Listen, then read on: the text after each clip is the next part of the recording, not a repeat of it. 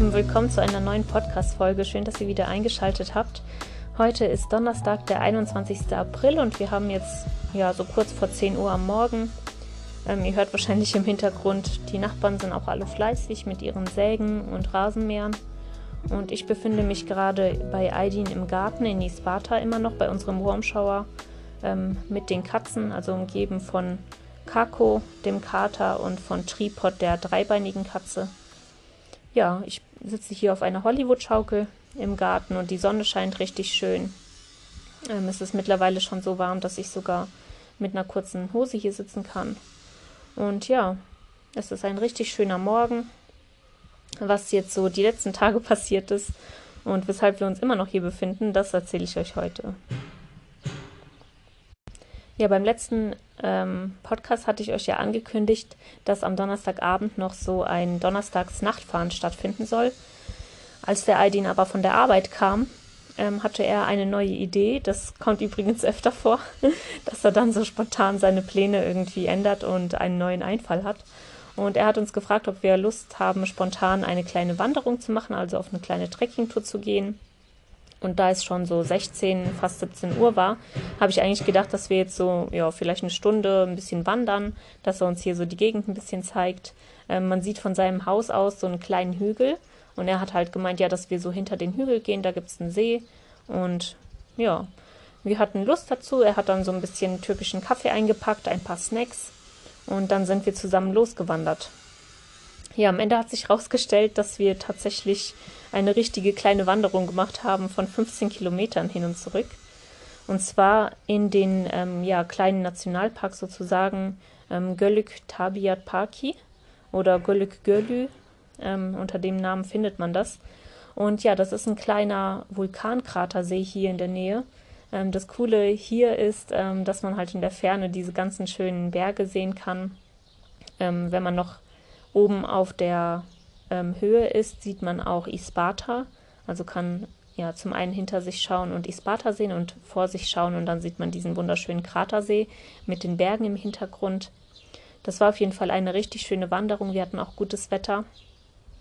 Ähm, an diesem, um diesen Park ähm, herum gab es sogar noch ein bisschen Schnee. Also der Aidin hat uns erzählt, dass es vor zwei Wochen hier noch richtig heftig geschneit hat und man konnte das sogar überall an den ganzen ähm, Bäumen und so sehen, weil er hat gesagt, dass es seit Jahren nicht so heftig geschneit hat. Vor zwei Monaten lag hier so ein Meter Schnee und es war so heftig, dass die Bäume vom Gewicht ähm, ja eingekracht sind und das hat man echt wirklich überall gesehen. Sogar in der Stadt hier gibt es immer wieder Bäume und auch da sieht man ja, dass die Bäume die Last nicht tragen konnten. Zum einen, weil die halt oft sehr ausgedörrt sind durch den Sommer und ja, dadurch sind ganz viele Äste abgebrochen und auch die Stromleitungen sind durch den Schnee zusammengebrochen und die hatten ja vor zwei Monaten dann sogar einige Tage, so fünf Tage am Stück ungefähr, wo es überhaupt keine Elektrizität gab und kein Internet. Ähm, also schon richtig heftig. Ihr habt wahrscheinlich gehört von diesen heftigen Schneeunwettern ähm, hier in der Türkei. Jedenfalls hat es auch Isparta erwischt ja, wir sind dann so ein bisschen weiter gewandert und haben dann ähm, an einer an einer kleinen Aussichtsstelle, so einem schönen Aussichtspunkt, haben wir eine kleine Gruppe ähm, von türkischen Leuten ähm, getroffen, die da schön gepicknickt haben, mit einem kleinen Bier und ein paar Snacks gesessen haben und auch das schöne Wetter und die Aussicht genossen haben, also richtig cool. Und ja, wir sind dann weiter runtergegangen ins Tal, wo man an den ähm, See, also an den Strand kommt. Und auch dort ist alles richtig schön ausgebaut für Picknicken. Es äh, gibt Mülltonnen, wo die Leute halt ihre Sachen entsorgen können, sanitäre Anlagen und auch einen kleinen Brunnen, wo man dann Wasser zapfen kann. Und ja, wir haben dann den Nachmittag dort ähm, so ein bisschen verbracht, uns türkischen Kaffee gekocht und ein paar Snacks gegessen und uns einfach so ein bisschen ja, von der Sonne so ähm, aufwärmen lassen. Aydin hat uns dann auch erzählt, dass er diese Strecke öfter mal laufen geht. Und ich muss sagen, das ist echt heftig, weil die ähm, ja gerade am Anfang ziemlich steil nach oben ging. Also alleine zum Wandern war das schon sehr anstrengend, wenn ich mir dann vorstelle, dass man da noch joggen geht. Ja, das ist auf jeden Fall eine herausfordernde Strecke.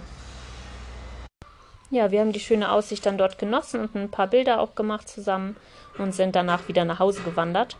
Mittlerweile war es dann schon fast ähm, ja, Zeit für den Sonnenuntergang Und als wir kurz vor Isparta wieder waren, ist langsam die Sonne untergegangen. Deswegen hat sich Aydin dann schon mal mit einem großen Stock bewaffnet. Denn in der Zeit kommen dann auch wieder diese ganzen ähm, Hirtenhunde raus, diese riesigen Hunde. Und ja, er hat dann auch so ein paar, die sich ein bisschen nähern wollten, schon so verscheucht mit einem so einem Sch -Sch Geräusch und äh, so, einem, so einer Bewegung mit dem Stock. Das war auf jeden Fall für uns auch äh, interessant zu sehen, wie er mit diesen Hunden umgeht. Also jemand, der einfach hier wohnt und wirklich auch regelmäßig mit denen konfrontiert ist. Ähm, das nimmt einem so ein bisschen die Angst und man weiß dann halt, okay, was kann man unterwegs machen, wenn man denen begegnet. Wir haben jetzt mittlerweile auch so ein paar andere Tipps und Tricks noch mitbekommen ähm, von den Leuten, die hier wohnen. Also zum einen benutzen manche zum Beispiel Pfefferspray. Ähm, ja, wir wissen nicht genau, ob Pfefferspray so für uns die richtige Lösung wäre, weil klar, das spritzt einmal so in die Nähe vom Hund, aber das ähm, ja verletzt ihn ja auch irgendwie in seinen Augen. Er ist zwar dann abgelenkt, aber man weiß halt auch nie, ähm, ob in dieser Situation vielleicht auch der Wind gerade nicht gut steht oder so und man dann ja vielleicht auch selber was vom Pfeffer in die Augen bekommt. Wir hatten damals von ähm, Susan und Chuck einen guten Tipp bekommen, und zwar so eine kleine laute Tröte mitzunehmen. Ähm, die gibt es wahrscheinlich oft so auf Booten oder Schiffen. Die sind sehr, sehr extrem laut. Ich glaube, die ähm, haben auch irgendwie Gas oder irgendwas drin. Und ja, wir wollten eigentlich so eine finden. Ähm, die soll man dann ganz, ganz kurz auslösen die Hunde erschrecken sich dadurch, wissen nicht, wo das Geräusch her ist, ähm, halten auf jeden Fall an und in der Zeit kann man dann schnell weglaufen oder wegfahren. Ähm, ja, aber leider haben wir so eine Tröte bis jetzt noch nicht gefunden. Ja, ansonsten soll wohl auch sehr gut helfen, wenn man einfach simuliert, dass man Stein aufhebt. Ähm, und viele kennen das halt dann schon irgendwie mit Steinen beworfen zu werden. Ich weiß nicht genau. Und laufen dann weg. Ja, aber wie gesagt, bis jetzt hatten wir keine Probleme und gerade wenn man auch so auf den mehr befahrenen Straßen, also auf den Bundesstraßen fährt, da gibt es sowieso keine von diesen größeren Hunden. Und ja, wir sind dann also bei Dunkelheit auch wieder nach Hause gekommen. Es war schon ja so ungefähr 8 Uhr und um halb neun sollte dieses Nachtfahren mit dem Fahrrad stattfinden. Ja, der Aidin hat dann noch so ein paar Witze gemacht und hat gesagt, ja, so Leute, und jetzt weiter auf die ähm, Nachttour. Aber ja, er wusste selber, wir waren alle müde, er selber auch.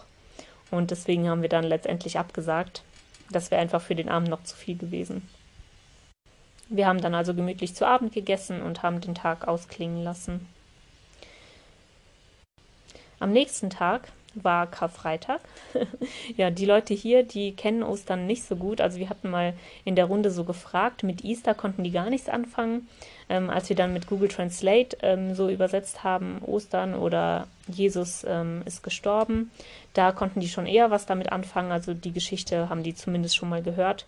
Und wir haben halt dann gesagt, dass das jetzt dieses Wochenende ist und dass in Deutschland ja Feiertage sind, keiner arbeiten muss und die Leute auch ähm, ja sehr viel sich mit der Familie treffen und einfach zusammen Zeit verbringen. Aber hier war auf jeden Fall keine Spur davon. Also weder irgendwo Osterhasen-Dekoration oder irgendwas in der Art. Ähm, ja, noch, dass man jetzt irgendwas mitbekommen hätte von Leuten, dass die das feiern. Ja, unser Auftrag war es, dass wir am Freitag nach unserem Paket schauen wollten. Und zwar gibt es hier in Isparta einen UPS-Store, wo wir hin wollten. Wir haben nämlich mitbekommen, dass am Donnerstag unser Paket ja schon in Istanbul angekommen ist, worüber wir uns richtig gefreut haben, weil das nur einen Tag gedauert hat. Und ja, wir haben dann natürlich sehr große Hoffnung gehabt, dass wir am Freitag auch unser Paket in den Händen halten werden. Ähm, allerdings hat die Online-Tracking-Anzeige immer wieder davon gesprochen, dass sie eine Handynummer brauchen und obwohl wir eine Handynummer angegeben hatten, hat irgendwie was nicht gestimmt. Deswegen haben wir gedacht, fahren wir am liebsten einfach vor Ort und fragen nach, ähm, ob da uns irgendjemand helfen kann und ja, was genau das Problem ist. Beim UPS-Store haben wir dann also nachgefragt, woran es liegt und sie haben uns dann erklärt, dass sie eine türkische Handynummer brauchen. Ja, das Problem war, dass unsere SIM-Karte keine türkische Handynummer hatte, also ja, das, dessen war ich mir auch nicht bewusst, als ich sie gekauft habe. Das ist irgendwie nur so ein Internetpaket gewesen, das man halt als SIM-Karte ins Handy steckt, aber die hat keine Nummer gehabt. Und ja, deswegen ähm, haben wir dann Aydin gefragt, ob es okay ist, wenn wir seine Handynummer angeben. Und die haben wir dann halt als Kontaktadresse hinterlassen. haben noch eine E-Mail-Adresse hinterlassen und die haben uns dann gesagt, dass die uns ein Schreiben geben für den Zoll, wo wir dann nochmal angeben müssen, was im Paket alles drin ist. Und ja, hoffentlich ähm, dürften wir dann bald das Paket in den Händen halten. Ja, zum UPS-Store sind wir an unserem Apartment vorbeigefahren, das wir hatten, bevor wir zu Eiding gekommen sind. Und deswegen hatten wir noch einen kleinen Auftrag, denn wir hatten dort etwas liegen gelassen. Als wir am Wochenende bei Aidin waren, mit seinen Freunden zusammengesessen haben und uns dann halt so ausgetauscht haben, war natürlich auch die Frage so, ja, seid ihr verheiratet und ähm, ja, wie lange und bla bla bla. Und ja, Henry hat dann so auf seine Hand geschaut und festgestellt, dass sein Ehering nicht mehr an der Hand ist. Und deswegen mussten wir dann überlegen, wo wir den liegen gelassen haben. Ich hatte ihn zuletzt in diesem Apartment gesehen und konnte mich noch erinnern, wo ich ihn dort gesehen habe. Und ja, dann ähm, habe ich noch mal so ein bisschen bei Google Fotos so durchgescrollt. Also das ist eigentlich immer eine ganz gute Möglichkeit bei so Sachen, ähm, die man eventuell irgendwo sichtbar getragen hat. So hatten wir ja damals auch unsere Zellplane im Prinzip äh, recht genau orten können. Und ja, auf den Fotos, wo wir hier bei Aidin angekommen sind, am Anfang direkt mit den Katzen gekuschelt haben, habe ich auf jeden Fall festgestellt, dass Henry schon den Ring nicht anhatte. Das heißt, die Wahrscheinlichkeit, dass wir den äh, im Apartment liegen lassen haben, den Tag vorher, war sehr groß. Ja, wir hatten mittlerweile schon einiges versucht, um an den Ring zu kommen. Die Woche vorher sind wir schon einmal wieder zu dem Apartment dann runtergelaufen. Ähm, haben dort nachgefragt. Leider hat aber ein anderes äh, Personal dort gearbeitet und die konnten uns nicht so gut weiterhelfen. Die haben uns halt gesagt, dass das Apartment weitervermietet ist und man deswegen halt nicht rein und schauen kann. Dann hatten wir nach einer Kiste gefragt, wo vielleicht ähm, vergessene Sachen gesammelt werden und auch in dieser Kiste gab es keinen Ring.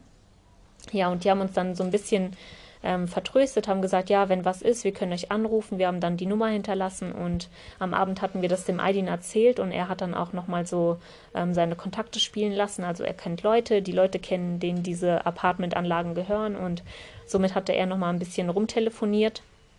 Es ist halt mit der Kommunikation ein bisschen schwierig, weil wirklich wenige Leute hier gut Englisch sprechen und deswegen müssen wir uns oft dann mit ähm, Google Translate verständigen. Und auch so, ähm, ja, habe ich der Frau im Apartment an der Rezeption das halt erklärt mit dem Ring, dass wir den vermissen.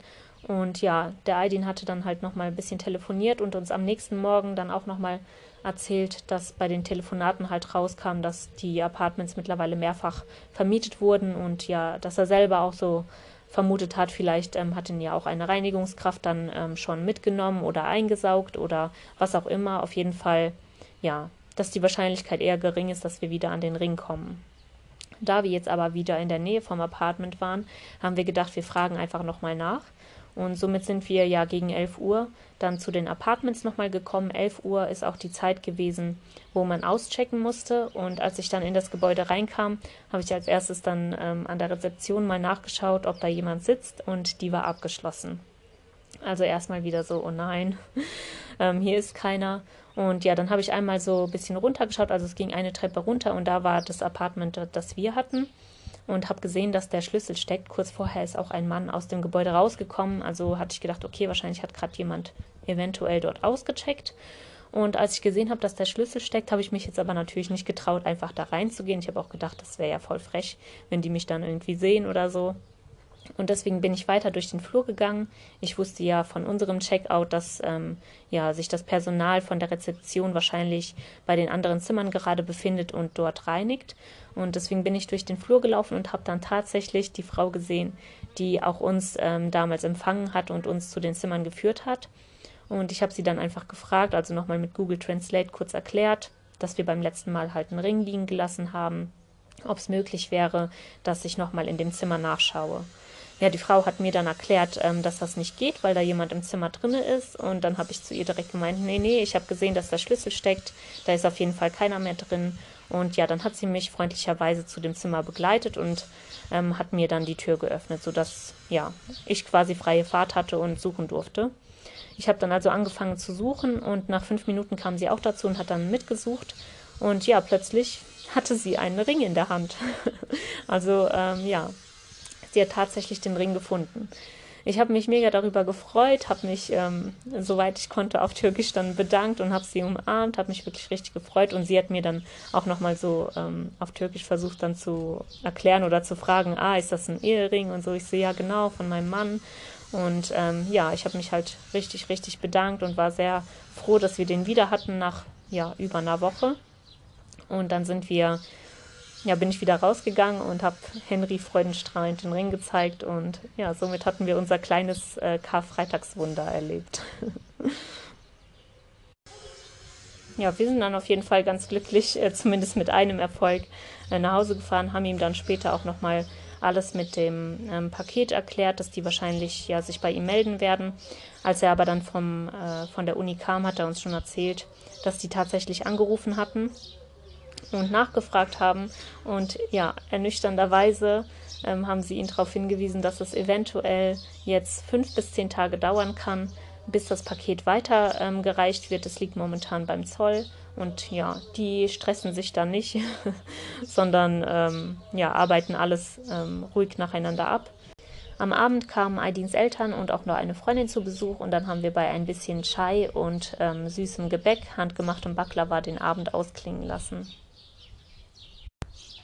Er hat dann noch ähm, mit seiner Freundin ein bisschen die Nacht am Master gearbeitet und sich so ein bisschen darauf vorbereitet. Wir haben am nächsten Morgen mitbekommen, dass sie bis 5 Uhr noch gearbeitet haben.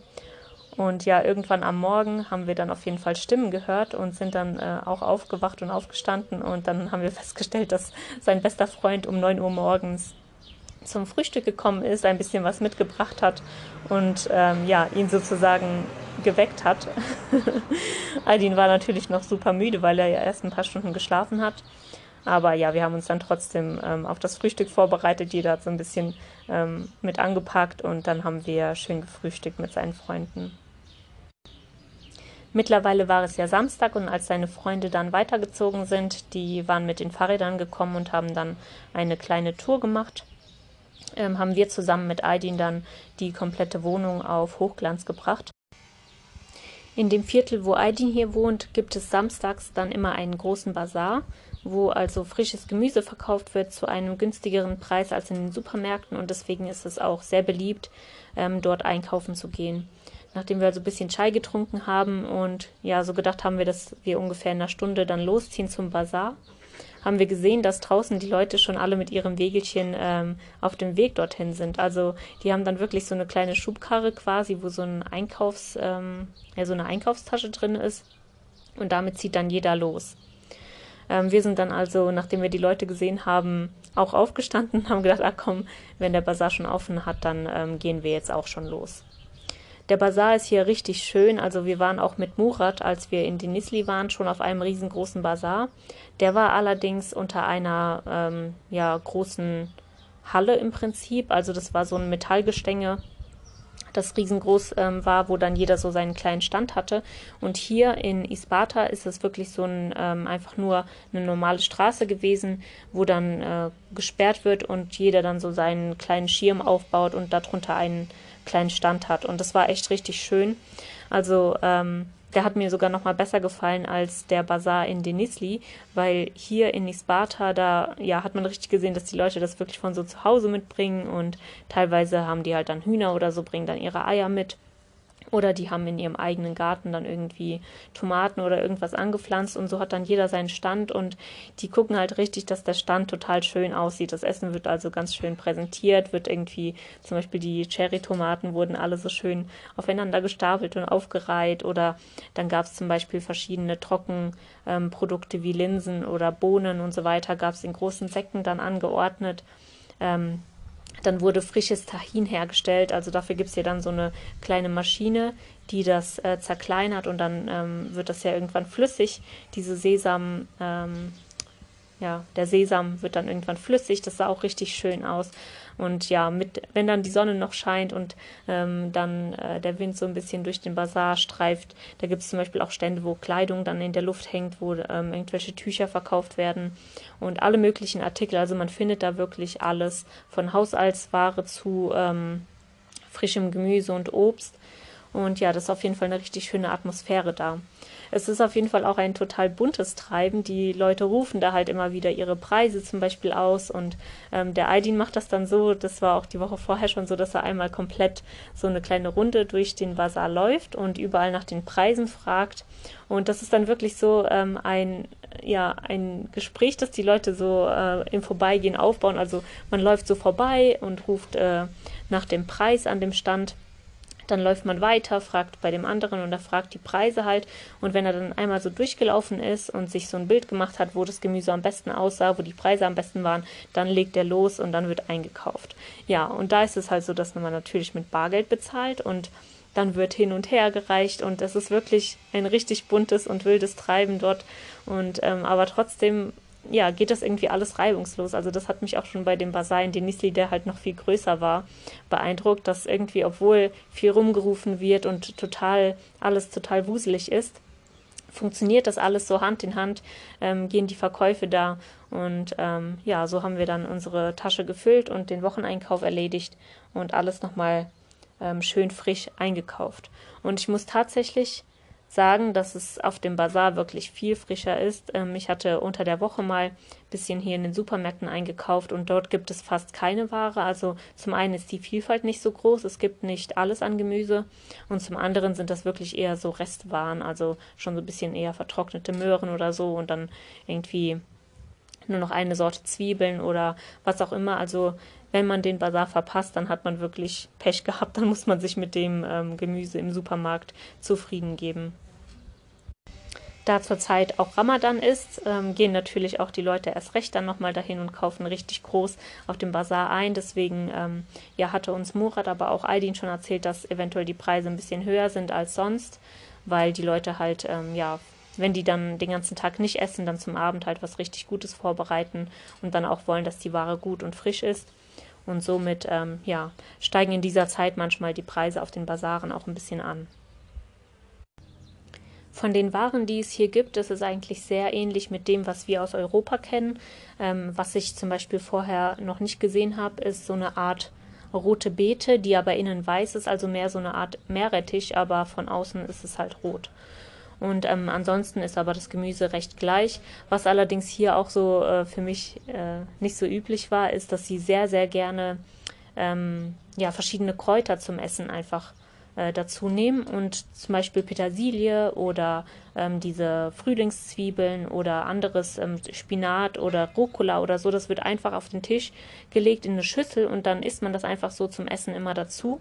Und das hatten wir jetzt wirklich bei mehreren Familien dass es dann halt immer so eine Schüssel mit diesem Grünzeug gibt und dann, das wird nicht mal klein geschnitten, sondern man nimmt es wirklich einfach so dazu und ähm, isst es gleichzeitig mit den anderen Speisen. Also auch sehr gesund und ähm, auf jeden Fall sehr erfrischend. Wir haben dann also so ein bisschen ähm, unsere Einkaufsliste abgearbeitet. Ich hatte mir noch ein paar Sachen gemerkt, die wir auch einkaufen mussten, damit wir ähm, die Tage auch mal Essen vorbereiten können. Ähm, und ich muss sagen, das ist echt richtig schwer gewesen, beim Aidin mal selber zu kochen. Ähm, zum einen hatte der ja oft dann irgendwie was mit äh, Freunden geplant, auswärts oder so. Und zum anderen, wenn wir dann irgendwie dazu beitragen wollten, dann ging das wirklich nur, wenn man es einfach gemacht hat. Also wenn er jetzt kurz irgendwie in den Supermarkt gegangen ist und äh, noch schnell was gekauft hat, dann haben wir zum Beispiel irgendwie schon mal einen Salat vorbereitet oder so, damit wir wenigstens etwas ähm, an Essen vorbereiten konnten. Und so haben wir jetzt auch die letzten Tage dann irgendwann ähm, so ein bisschen mit ihm geschrieben, als er in der Uni war. Und dann habe ich einfach gesagt, dass ich am Abend ähm, ja, mit Henry was vorbereiten werde zum Abendessen. Und dann haben wir nochmal unsere Spezialität, die wir auch in Albanien bei den Warm Showers gemacht hatten, nämlich den Olivier und den Vinaigrette, also zwei so russische Salate. Und dann noch als drittes einen ähm, spanischen Bohnensalat vorbereitet. Und ja, haben uns gefreut, dass wir endlich mal ein bisschen was zurückgeben konnten ähm, an Essensvorbereitung. Der Aidin ist auf jeden Fall ein richtig guter Koch. Und bis jetzt ist wirklich jedes Gericht richtig gut gelungen. Ähm, ich weiß nicht, der kennt sich da einfach super aus. Die Kartoffeln sind immer perfekt gar. Die, ähm, ja, wenn er irgendwie Fleisch vorbereitet, dann ist das wirklich genau auf den Punkt. Äh, schön saftig und knusprig zugleich. Also er kennt sich da echt gut aus mit der Küche und man merkt ihm das auch an.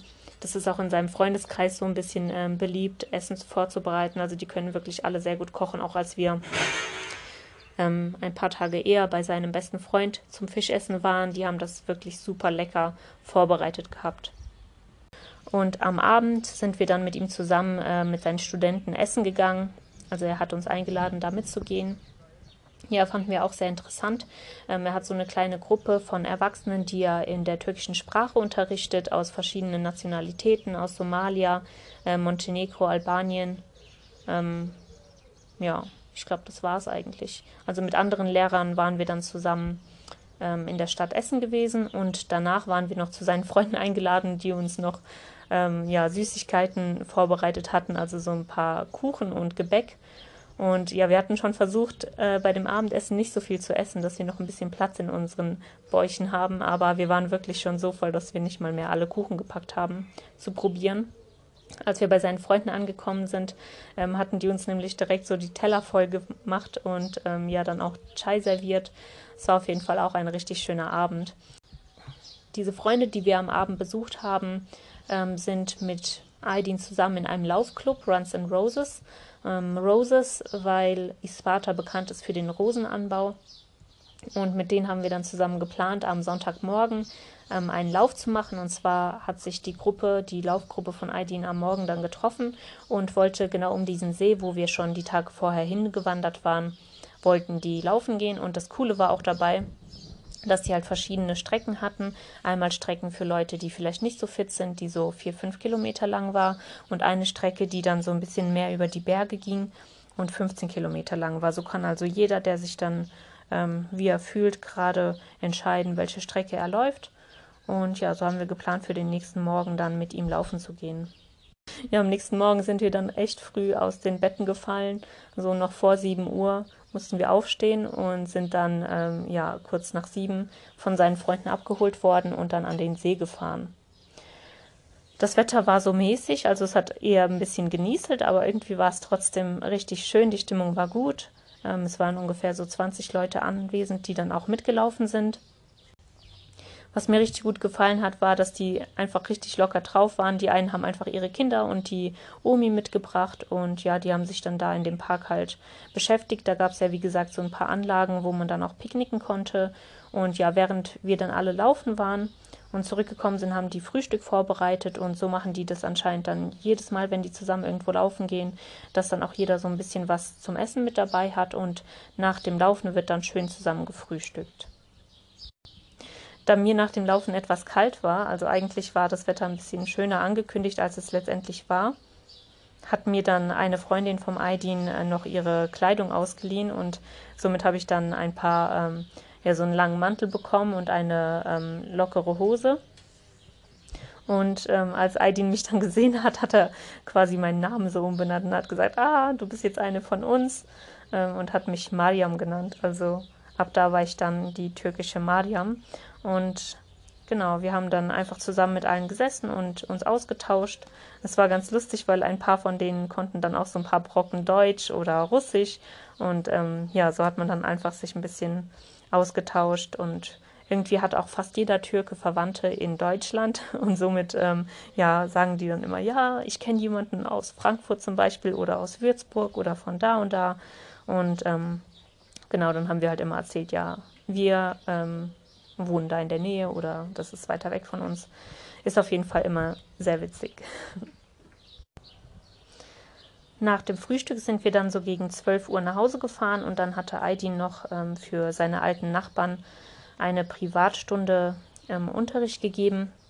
Und nachdem das dann aber erledigt war, haben wir den Sonntag im Prinzip einfach nur ausklingen lassen. Ja, das war so unser Ostersonntag. Für uns war das dann ein bisschen ähm, schwierig, so zu akzeptieren, dass wir jetzt ein bisschen feststecken wegen dem Paket, weil das ja immer noch nicht angekommen ist und wir halt auch nicht wussten, wann es weitergeht. Wir hatten auch versucht, bei der deutschen UPS-Seite da anzurufen, aber wegen Feiertagen ist natürlich keiner dran gegangen. Und auf den türkischen Seiten gab es halt überhaupt keine Möglichkeit, dass irgendwie ja jemand Englisch spricht oder man das halt so umstellt. Deswegen haben wir gar nichts verstanden und haben halt einfach versucht, irgendwie ja, an mehr Informationen ranzukommen. Als die Woche dann am Montag wieder gestartet ist, ähm, ging es Henry aber nicht so gut. Und die Tage vorher hatte ich das auch, dass ich in der Nacht ziemliche Bauchkrämpfe hatte und dann auch tagsüber öfter auf Klo musste als sonst. Und ja, Henry hat es dann irgendwie auch erwischt. Ähm, Montag und Dienstag ging es ihm also nicht so gut. Im Prinzip ähm, ja, hat er fast den ganzen Tag geschlafen und sich so auskuriert. Und der Aydin hat uns dann auch erzählt ähm, im Nachhinein, dass das irgendwie gerade anscheinend so ein bisschen rumgeht. Wir dachten eigentlich eher, dass es so eine Lebensmittelvergiftung ist. Vielleicht war es auch eine Kombination aus beidem. Wir waren ja an vielen Stellen essen und haben auch viele Leute getroffen. Also keine Ahnung, was wir uns da eingefangen hatten. Ähm, jedenfalls hat Aydin erzählt, dass einige von seinen Freunden genau dieselben Symptome hatten. Und ja, irgendwie ja, Magen-Darm-Probleme halt hatten. Ja, wir haben uns in der Zeit, wo der Aydin dann in der Uni war, immer so ein bisschen ums Haus gekümmert, also haben dann jeden Tag so ein bisschen aufgeräumt und geguckt, dass alles ordentlich und sauber ist. Ähm, haben äh, uns um die Hühner gekümmert, das, was mir auch richtig Spaß gemacht hat. Also haben jeden Tag, also jeden Nachmittag geschaut nach den Eiern, die sie gelegt haben und haben die rausgeholt und haben die Hühner auch gefüttert. Also entweder ähm, Unkraut aus dem Garten oder Gemüsereste, die wir am Tag vorher von der Vorbereitung vom Essen noch hatten haben wir denen dann gegeben und haben uns um die Katzen gekümmert, haben die immer gefüttert und so. Ja, also im Prinzip hatten wir hier dann eine ziemlich entspannte Zeit, aber trotzdem ja, fühlt man sich so ein bisschen wie auf heißen Kohlen, weil wir in der Türkei halt nur 90 Tage haben, die wir sein dürfen. Und ja, wenn man dann hier jetzt irgendwie zehn Tage sitzt, nur weil man auf ein Paket wartet, dann ist das natürlich auch nicht so günstig. Wir hatten dann dem Aydin auch gesagt, wenn ihm das irgendwie zu viel ist mit uns, wir können uns auf jeden Fall eine Unterkunft holen. Aber ja, er hat gesagt, ihr seid jetzt Familie, solange ihr hier seid. Ihr seid ähm, quasi meine, meine Geschwister und deswegen macht euch keinen Stress. Ihr dürft hier sein und wir müssen sagen, wir sind auch echt voll dankbar dafür, weil ich glaube, ohne irgendwie jemanden, der Türkisch spricht, wäre das für uns auch richtig schwer gewesen, hier so ein bisschen vorwärts zu kommen mit dem Paket. Wir haben jetzt zum Beispiel gestern eine E-Mail bekommen, wo wir dann nochmal den Inhalt angeben mussten. Ähm, und haben dann auch nochmal da mit dem Zoll telefoniert und so weiter. Und im Prinzip, ja, hat der Aydin das alles für uns erledigt, weil ja, wir mit der Sprache da überhaupt nicht ähm, vorwärts gekommen wären. Außerdem hat er auch eine Freundin, die ähm, im Prinzip bei einer Konkurrenz von der von UPS arbeitet und sich deswegen auch ein bisschen auskennt. Und bei ihr hat er halt auch so ein bisschen nach Infos ähm, oder Tipps gefragt. Und ja, wir sind auf jeden Fall echt dankbar, dass der Aydin uns hier trotzdem bei sich behalten hat. Ja, seit gestern geht es Henry auch wieder besser und wir haben die letzten Tage dann auch ein bisschen recherchiert, wie unsere Route weitergehen soll. Also nach der Türkei könnte man entweder nach Georgien oder nach, äh, in den Iran weiterreisen. Und wir haben uns dann halt einfach so ein bisschen informiert, wie das abläuft. Also für ein Iran-Visum muss man hier in der Türkei ähm, ja, im Prinzip online das Visum beantragen. Das kostet dann so um die 20 Euro. Und dann gibt es hier drei Städte, in denen es so Konsulate gibt, wo man das Visum dann abholen kann. Das ist einmal Istanbul, Ankara, die Hauptstadt, und Erzurum. Ursprünglich haben wir halt gedacht, dass wir irgendwie über Erzurum fahren und dann ja da eventuell äh, das Visa abholen würden. Und da wir jetzt aber auch festgesessen sind, ähm, haben wir gedacht, dass wir eventuell mit dem Bus nach Ankara fahren könnten, um das Visum abzuholen ja, wir haben uns dann also so ein bisschen informiert. Ich habe mich auch bei Facebook angemeldet und ähm, da mal in so Fahrradgruppen nachgefragt, wie so die Erfahrungen sind und ähm, welcher Grenzübergang zum Beispiel am besten ist, um in den Iran reinzukommen. Und ja, mittlerweile äh, müssen wir sagen, dass wir momentan so ein bisschen ähm, ja, die Idee, in den Iran zu gehen, eher wieder weggeschoben haben, weil es doch etwas kompliziert ist, dort reinzukommen. An sich ist die Beschaffung des Visums wahrscheinlich nicht so kompliziert für uns Europäer. Also ja, wie gesagt, 20 Euro und dann beim Abholen zahlt man noch ein bisschen. Und ansonsten muss man halt online ähm, einige Angaben machen, also zum Beispiel äh, den Namen des Vaters, den Beruf ähm, und halt dann verschiedene ja, Passnummern und so weiter. Und dann kann man das ganz locker beantragen.